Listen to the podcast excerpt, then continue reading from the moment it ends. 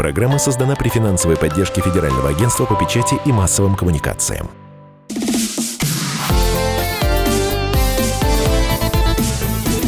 Доброволец. Здравствуйте, друзья! Вы слушаете радио «Комсомольская правда», программа «Доброволец», ее ведущие Анастасия Савельева. Доброе утро. И я, Антон Челышев, не удивляйтесь, э, иногда и в составе ведущих программы «Доброволец» происходят замены, и вот в это воскресенье Роман Карманов, э, Вадим Ковалев занимаются другими важными делами, а этим важным делом мы будем заниматься с Анастасией Савельевой вдвоем. Сегодня поговорим об интеграции бизнес-инструментов э, в третий сектор, о благотворительности будущего, о технологиях, которые должны прийти, возможно, уже пришли в сферу благотворительности и поговорим с кем? С руководителем благотворительного фонда «Дети бабочки» Аленой Куратовой и попечителем благотворительного фонда «Дети бабочки» российской актрисы Аглаи Тарасовой. Здравствуйте, дорогие Доброе друзья. утро. Доброе утро, здрасте. Мы сегодня хотели затронуть такую важную тему про благотворительность будущего, но я предлагаю начать с такого вопроса. Совсем недавно как раз Аглая стала попечителем фонда, вот буквально в 2019 году. Аглая, как это случилось? Э, чем вас это зацепило? И что вы планируете делать как вот новый попечитель фонда? А, ну, как я в это все попала, моя мама с 2011 11, года, да. да, по-моему, она, значит, пом- помогает фонду и вкладывает в это все силы и сердце. Я еще, будучи подростком, когда росла, я наблюдала это, и мама во мне, э, ну, как-то в нашей семье считается нормальным помогать, и видя, как мама переживает и делает все, что, все, что может, я а, тогда же тоже начинала волноваться пытаться ей помогать. Я помню, что а, я приезжала на дом в Петербурге к девушке, у которой были свои дети, бабушки. Еще она а, взяла себе, п- как сказать, приемного, да. Я просто приезжала, я, я увидела эту женщину, восхи- ну, восхищалась ее мужеством. Я видела этих детей, которые улыбаются сквозь боль. И это очень сильно осталось в моей памяти и сердце, и с возрастом, и с тем, что я стала больше сниматься, у меня стали больше возможностей. Я была очень рада, когда девочки мне предложили помогать уже официально. Ну, это было на самом деле логично. То есть у Аглаи не было никакого варианта стать попечителем какого-либо еще фонда, кроме нашего. Но На самом деле попечителем быть это большая работа, и еще не все звезды и не все известные люди подключились к этой теме. Но мне кажется, это сейчас модно и интересно. Аглая, вот что бы вы могли может, порекомендовать тем людям, которые еще не выбрали для себя фонд, который бы они поддерживали? Что в работе попечителя самое такое классное, интересное, вот ради Или чего сложное? стоит сюда приходить? Вы знаете, я, я могу сказать, что я только учусь быть попечителем, а, но, например, я могу помогать нескольким фондам. Это не значит, что вы выбираете какой-то один фонд и как бы больше никому не можете помогать. Но самое главное это быть уверенным в том, что фонд э, работает честно, и что людям, которые там работают, можно доверять, и деньги, которые ты перечисляешь, пойдут действительно нуждающимся. А, к сожалению, у нас очень много сейчас развелось мошенников, а, но есть какой-то список фондов, которые, в которые совершенно точно нужно и можно помогать. А, Многие считают, что благотворительность любит тишину. И, в общем-то, не все а, готовы рассказывать о том, что они делают добрые дела. Какое ваше мнение по этому поводу? А, да, есть мнение о том, что есть люди, которые считают, что если медийный человек а, не просто тихо перечисляет, например, деньги, а говорит об этом в, в своих, например, социальных сетях, то, значит, этот человек на самом деле не помогает, а просто хочет всем показать, как он добрый и так далее. Наверное, бывают и такие случаи, я не знаю, но а, мне кажется, всегда нужно говорить просто для того, чтобы подавать пример другим, объяснять, что это не то, что хорошо или плохо, это просто нормально. Это нормально помогать э, тем, э, тем, кому нужна помощь. Будь, будь это ребенок, пожилой человек или животное. Я очень часто в Инстаграме просто перевожу деньги, там, не знаю, коту хвост пришить, еще что-нибудь.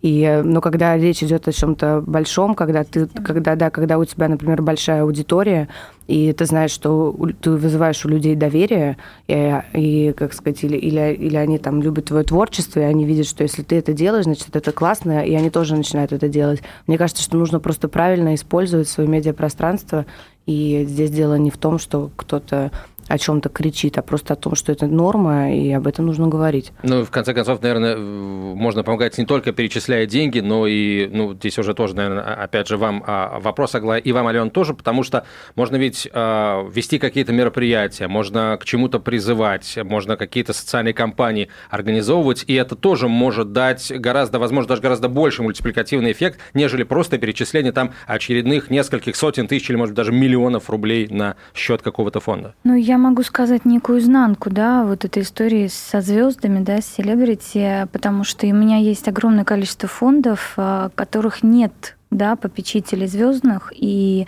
откровенно говоря, у них совершенно другие возможности про узнаваемость, да, их проблемы. И когда-то нам очень сильно повезло с Ксенией. Я мечтала о попечителе вообще с безупречной репутацией, вот, и нам подарили нашу Ксению, вот, и я за это, конечно, прям, ну, реально благодарна вообще Вселенной нашему пространству. И действительно, я понимаю, что очень много возможностей для наших детей, для вообще нашего, скажем так, достаточно тяжелого и не всегда понятного для большинства в обществе а, людей, а, скажем так, она открыла двери. То есть понятно, что там 10 лет назад пробулезный эпидермолиз его с трудом вообще даже не выговаривали. И, конечно, мы очень много делаем для того, чтобы Ксении было за нас не стыдно, да, но при этом она реально очень сильно вовлечена в нашу работу, и благодаря именно ее, да, как бы узнаваемости булезной эпидермолиз сейчас очень ну, на слуху. Ну, и раз уж мы э, перешли к Алене, у меня вот такой вопрос. Девять лет, уже десятый год, да. э, фонд, который начался с личной истории, э, сейчас занимается систем, решением системных проблем. Расскажите о том, почему изменилось, изменились ваши подходы и что сейчас самое важное в деятельности вашего фонда и вообще некоммерческих организаций в России? А, изначально у нас не было никакого другого варианта, кроме как а, строить систему, потому что посчитав количество денег, которые нужны на нашего ребенка в год, в месяц, помножив их на все количество, которое есть в стране, вот на данный момент это примерно чуть больше миллиарда.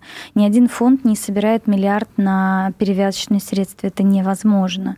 Вот. В 2011 году, когда мы только, в общем, фонд был создан, не было ни отделений, ни реабилитации, никаких врачей, не было ничего, вот просто вакуум.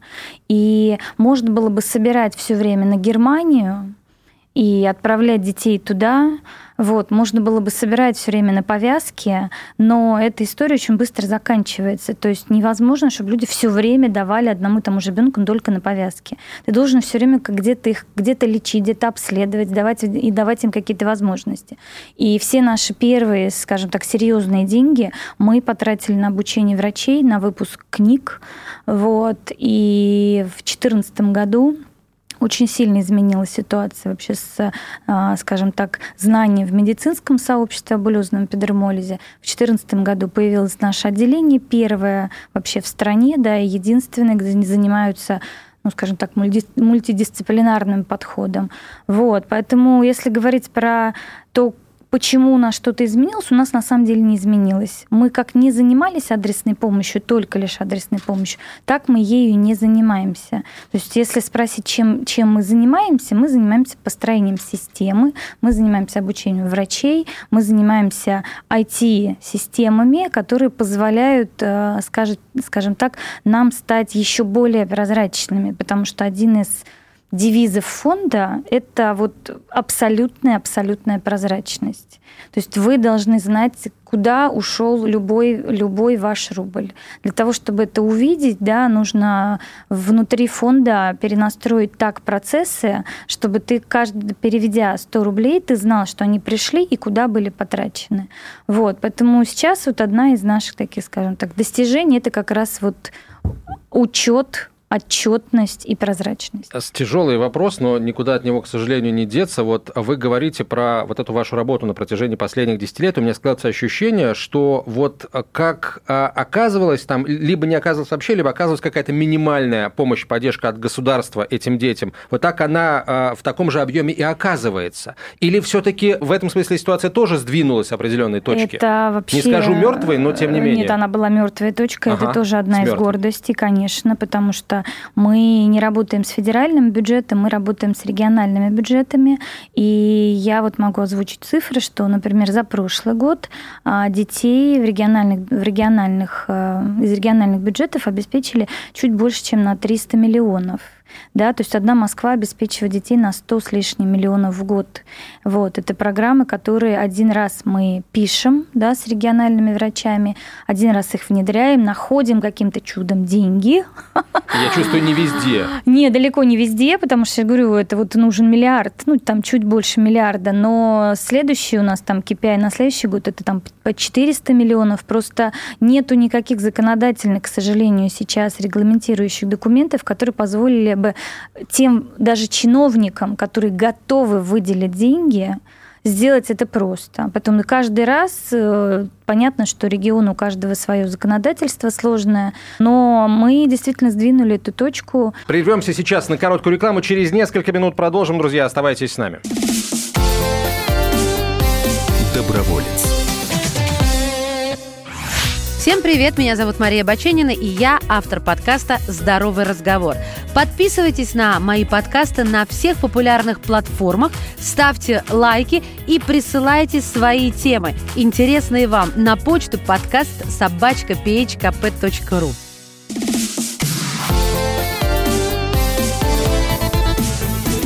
Доброволец. Доброе утро. Мы в эфире радио «Комсомольская правда», программа «Доброволец». Мы сегодня с Антоном Челышевым ведем эту передачу. У нас прекрасные гости. Человек добра, супервумен, руководитель благотворительного фонда «Дети-бабочки» Алена Куратова и актриса, новый попечитель фонда «Дети-бабочки» Аглая Тарасова. А мы как раз говорили в первой части о прозрачности и об отчетности, о том, что один из главных приоритетов фонда – это отчетность. И а, я как раз недавно прочитала, что вы были победителем конкурса «Точка отсчета». А, почему отчетность для фонда, у которого и так очень много головных болей, проблем и задач, это настолько важно, и почему это приоритет для фонда? Вот, наверное, к Аглае в начале вопросы или к Алене? Ну, потому что таким образом люди могут увидеть, как уже говорила Алена, куда уходят э, деньги. То есть ты, ты должен иметь возможность э, это прослеживать, ты, должен, ты можешь зайти на сайт, открыть отчетность и посмотреть, насколько люди честно работают. На вашем сайте тоже есть актуальные отчеты, но вот я слышала, что будет скоро новый сайт. Чем он будет отличаться?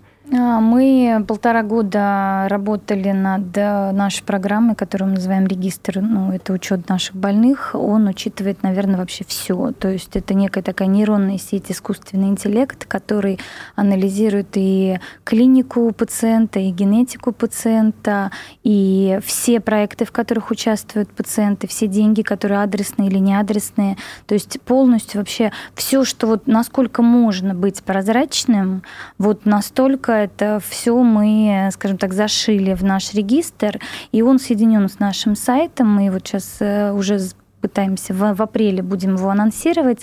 Вы можете залезть э, на сайт, а, залезть на страницу любого из наших детей, и вы увидите в онлайн-режиме, в каких проектах до копейки денег участвовал ребенок, в каком году, когда, куда он ездил, что было потрачено, то есть полностью все, начиная там, не знаю, от билетов, заканчивая адресной помощью, и там же будет еще учтена и гос поддержка. То есть вы сможете реально увидеть, сколько ребенок получает от нас помощи до копейки. Естественно, вы можете увидеть, сколько на этого ребенка было пожертвовано в любой месяц любого года. То есть мы сделали настолько прозрачную вообще такую акварельную я не, не знаю, как это описать. Бухгалтерию но... надо называть вещи. Да, да, акварельная бухгалтерия, кстати, хороший термин, да, потому что полностью все прозрачно. Мы постарались э, сделать э, понятным тот учет, как мы учитываем больных, потому что у нас же нет такого, что ребенок пришел, мы на него потратили, он куда-то вылечился, он ушел. То есть все дети, с некоторые с нами 7 лет своей жизни, некоторые там большую часть своей жизни. Очень много детей все с нами, они от нас получают так или иначе все время какую-то поддержку. И поэтому мы мы решили просто это показать. Во-первых, снять с нас все время вечные претензии, а вы никак не помогаете, да, потому что, ну, понятно, что в существующей системе очень сложно отследить, на какого ребенка сколько мы потратили. Вот. Во-вторых, показать действительно, сколько нужно средств на этих детей и как помогает государство, потому что я, конечно, адепт э, вообще сотрудничества именно с государством, потому что без него мы с этой историей не справимся, а когда ты идешь навстречу и показываешь чиновникам о том, что мы признаем и их работу в том числе, то отдача, конечно, в плане отношений к нашим пациентам ну, совершенно иная. То есть вот эта акварельная бухгалтерия на вашем сайте новом, обновленном, будет предусматривать, будет отражать информацию и о том, каким образом государство да. помогло тому да, или иному ребенку. Да, и да. государство готово эту информацию будет предоставлять. Ну, у нас открывать. есть инструменты, да, по которым мы видим, да, как, сколько детей было выделено, да, и сами можем увидеть и с помощью самих э, родителей, сколько им да, пришло. Это очень важно, потому что а, количество повязок, которые им покупают, да, цены все разные. Я хочу это видеть и хочу показать это людям, что мамы не придумывают о том, что им нужно повязок на 700 тысяч в месяц, вот, что это не какой-то домысел или ее фантазия. Вот. Плюс еще этот регистр – это система, которая будет а, автоматически пересчитывать то количество перевязочных средств, которые нужно пациенту, в зависимости от того, какое состояние у ребенка. То есть при любом патронаже врач, который его проводит, да, наш врач, заносит туда данные, и система, если кожный покров, там, не знаю, стал поврежден больше или еще что-то, система сама будет пересчитывать на ближайшие три месяца потребность. Вот, то есть мы станем ну, мы очень долго действительно к этому шли. Это полтора года нашей работы, работы нашей вообще команды «Интеллектуальный труд». Мы выиграли на эту программу фонд президентских грантов. Вот. Но это действительно наша гордость. Вот Прозрачность – это действительно очень важный инструмент, который может подтолкнуть людей к принятию решения о помощи именно вот такому фонду. И у меня вопрос, опять же, и к вам, Алена, и к вам, Аглая, а какие еще инструменты, то есть какие э, инструменты вот э, вы, как, э, собственно, руководитель фонда сейчас генерите, разрабатываете. И, Аглая, вам вопрос, вы какие, что еще вы хотите видеть, какую еще работу хотите видеть от фондов для того, чтобы, скажем, хотеть им помогать и быть уверенным в том, что это действительно а, помощь на а, то самое, на достижение той самой цели, которую а, сам фонд декларирует. Что еще, кроме прозрачности? Ну, честно говоря, для меня, наверное, основной критерий являются как раз люди, которые работают в фонде. То есть, если я разговариваю с человеком и вижу, что у него доброе сердце, и что он действительно любит то, чем он занимается, вот, например, как Алена, которая посвящает этому а, все свое время, энергию и, и вкладывает в это любовь, а, то, конечно, сразу таким людям хочется помогать. И, ну, и, соответственно, Алена сейчас рассказывала о том, как это проверить на практике. То есть сначала у тебя вызывает кто-то доверие и симпатию, потом ты это проверяешь вторым шагом, и дальше ты уже делаешь а, все, что, как сказать, все, что можешь и, и хочешь. Часто было так, что вот доверие, симпатии есть, а на следующем шаге ты понимаешь, что ты на краю пропасти остановился, и перед тобой как бы, ну, человек, который выдает себя, а, является не тем, за кого себя выдает. Вы знаете, у меня с фондами такой ситуации не было, потому что я в значит, в фонде «Дети бабочки», и также я помогаю иногда фонду Чулпан Хаматовой или, или там а, «Старость в радость», которым Лиза Арзамасова занимается. Мне просто не приходится проверять, потому что я с этими людьми со всеми дружу, и я знаю, что, например, если Чулпан говорит, что деньги mm-hmm. идут на дело, значит, они идут на дело, мне не нужно это проверять. Вот. А вот в Инстаграме, на самом деле, у меня были случаи не раз, потому что невероятное количество приходит э, писем о пом- с просьбой о помощи. Э, ну, вы знаете, вот этот весь знаменитый спам, который как бы везде одно и то же. Иногда это спам, иногда не спам, ты никогда не знаешь. Я иногда бывает, что наткнусь на какого-то ребенка, и мне иногда тоже пишут, что вот булезный эпидермолиз. И я тогда пишу в наш фонд и, и понимаю, что, может быть, этот ребенок уже давно на учете, а может быть, такого ребенка и нет. А, вот.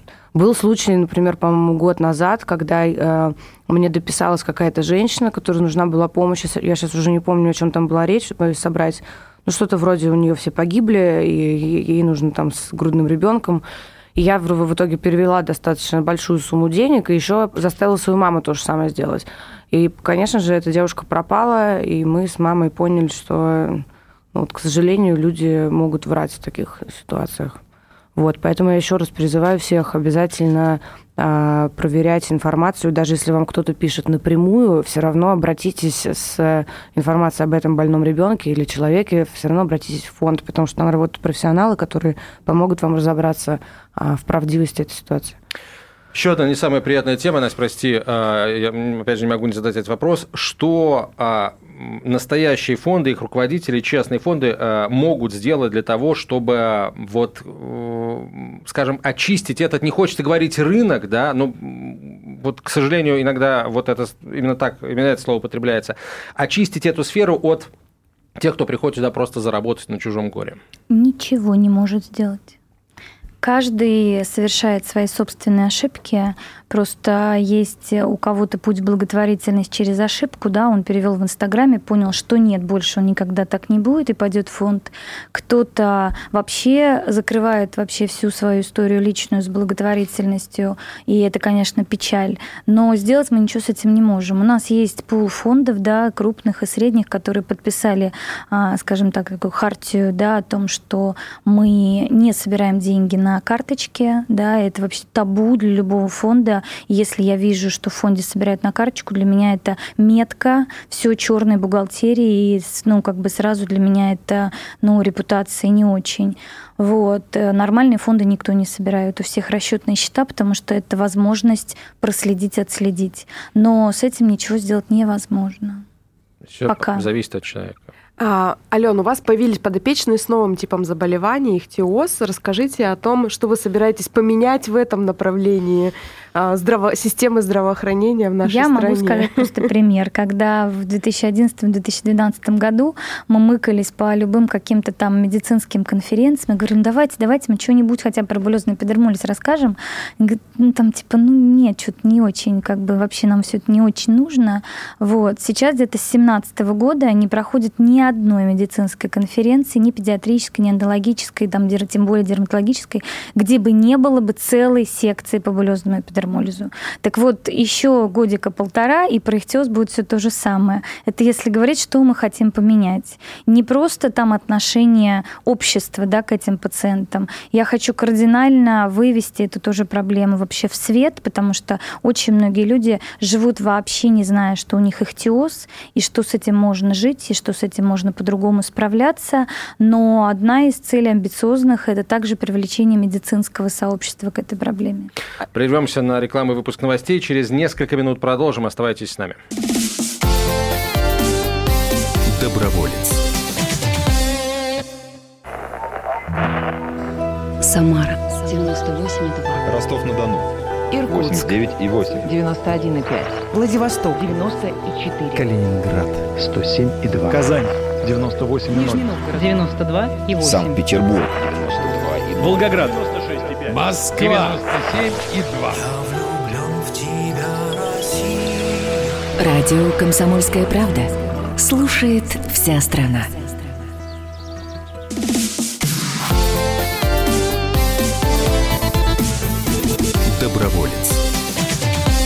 Продолжаем, друзья, разговор о бизнес, об интеграции бизнес-инструментов э, в третий сектор, о благотворительности будущего. Анастасия Савельева и Антон Челышев и наши гости, руководитель благотворительного фонда «Дети бабочки» Алена Куратова и попечитель благотворительного фонда «Дети бабочки» актриса Аглая Тарасова. А, давайте все-таки об, об основах поговорим и о том, что мы вынесли в заголовок программы. Все-таки благотворительность – это… А, благотворительность сама по себе, она основана на эмоциях, потому что человек, а, сопереживая, испытывая определенные эмоции, хочет помогать и совершает, в конце концов, этот акт помощи другому человеку, но работу благотворительного фонда, наверное, все-таки да, на эмоциях не построишь. Это очень сложная системная работа, потому что то, что вы сейчас описали, да, это больше похоже на работу, а, ну вот а, Настя не даст соврать, а, какого-то отдела, который занимается благотворительностью в крупной компании, где все очень четко, где все а, очень прозрачно, полная отчетность, в том числе перед государством. И, в общем, тут, прямо скажем, не до эмоций, здесь точный расчет.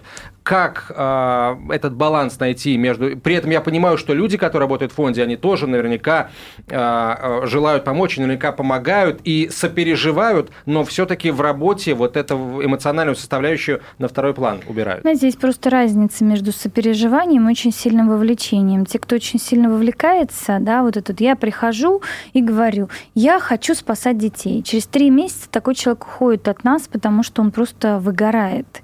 Поэтому мы уже давно не берем у людей вот этих вот спасателей Малибу, которые, ну, по моему личному мнению, приходят спасать в первую очередь не детей, а самого себя вот таким вот образом.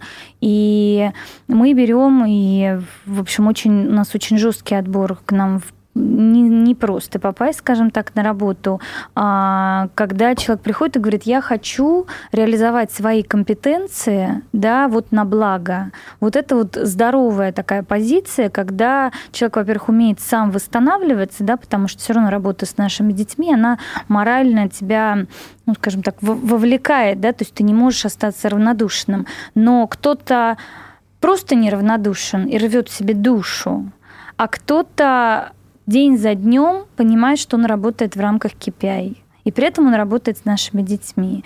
Вот. Мы уже два года работаем именно по KPI, то есть у нас у каждого отдела есть цифры, которые мы стремимся и которые нужно выполнять. А, скажем так, я не самый простой руководитель, потому что я понимаю, что если мы хотим добиться того, что мы хотим, то ну, нужно и одними эмоциями этого не добьешься. Вот, поэтому я вообще искренне считаю, что эффективная благотворительность, она, она только там, где профессионалы. При этом костяк нашего фонда – это как раз те люди, которые пришли на эмоциях, на точно такой же эмоции, как я, когда ты не можешь пройти мимо, когда ты не можешь спать, есть, и никак по-другому ты не можешь, но тебя либо жизнь заставляет учиться и работать иначе, либо тебя выкидывает из этой сферы. Поэтому мне повезло, у меня крутая команда, и вот э, те люди, с которыми уже 9 лет, пришедшие на эмоциях по, и понявшие, что надо работать э, по KPI. Вот вы сказали учиться. А где и чему современному сотруднику некоммерческого сектора или вы, может, ваши сотрудники учитесь? Ой, мы постоянно учимся. Я вообще адепт того, что нужно постоянно учиться и саморазвиваться. Сейчас, конечно, для благотворительных фондов гораздо другие возможности, нежели там 10 лет назад. И сам сектор сильно развивается, и появляются огромное количество и курсов, и каких-то семинаров, вебинаров, и те люди, которые давным-давно прошли это все, тоже ведут свои какие-то свои авторские программы. Поэтому да, мы учимся, и в том числе каждый друг у друга, потому что сектор небольшой, вот, каждый, каждый понимает скажем так, плечо, с которым рядом он работает. У нас есть конкуренция, это действительно так, но она очень здоровая, да, то есть вот с руководителями большинства крупных фондов мы все дружим, и когда есть какие-то большие истории, мы говорим, так, а ты туда идешь? Говорит, нет, что-то я сомневаюсь. Ну, ладно, мы тогда тоже там... То есть у нас есть вот это вот, скажем так, сообщество, где мы принимаем решения и учимся друг у друга. Так, программа «Как это работает»? Расскажите, пожалуйста, из каких подразделений подразделений состоит фонд? У нас э, есть бэк-офис, ну, логично. У нас огромный отдел медицины, огромнейший. Просто у нас там почти 57 человек специалистов медицинских. Вот, это ну, все наши медики. У нас есть отдел дети. Это те, кто занимается детьми. Это весь социальный патронаж, все госпитализации, все проекты идут через них. Есть отдел фандрайзинга. Понятно, да, что как бы ты без денег, собственно, ничего никуда вот, есть отдел пиара, и, по-моему, все. Есть какие-то разовые там, ну, какие-то отдельные просто люди, там, юристы, еще что-то.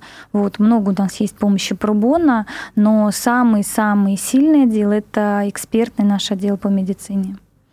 Ален, а вот э, что касается регионов, наши радиослушатели с разных концов России, как устроена у вас жизнь в регионах? И если в моем регионе нет э, еще помощи таким детям, куда мне обратиться? А может быть, я хочу. Ну, надо обратиться к нам. Создать? Ну, насчет того, что такой фонд создать, вы знаете, меня периодически в течение 10 лет э, об этом спрашивают. Я говорю о том, что а, это не очень, не очень скромно, но я создала Голубой океан.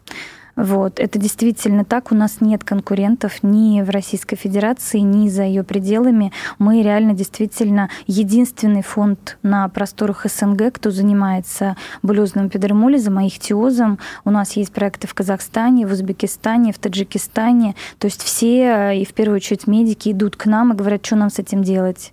Вот, и мы приходим к ним. Поэтому если в регионе есть еще пока нет врача, то либо там пока не очень большое количество пациентов, и поэтому нет необходимости в отдельном человеке, и есть человек, ну, скажем так, специалист в соседнем регионе, либо мы просто еще не дошли туда, потому что очень много, конечно, вообще, ну, наших регионов в нашей стране.